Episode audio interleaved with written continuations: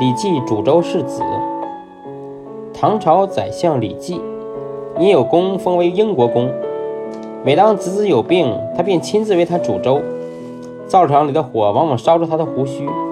子子说：“你家里的仆人多得很，为什么要自找苦吃呢？”李绩说：“哪里会没人煮粥呢？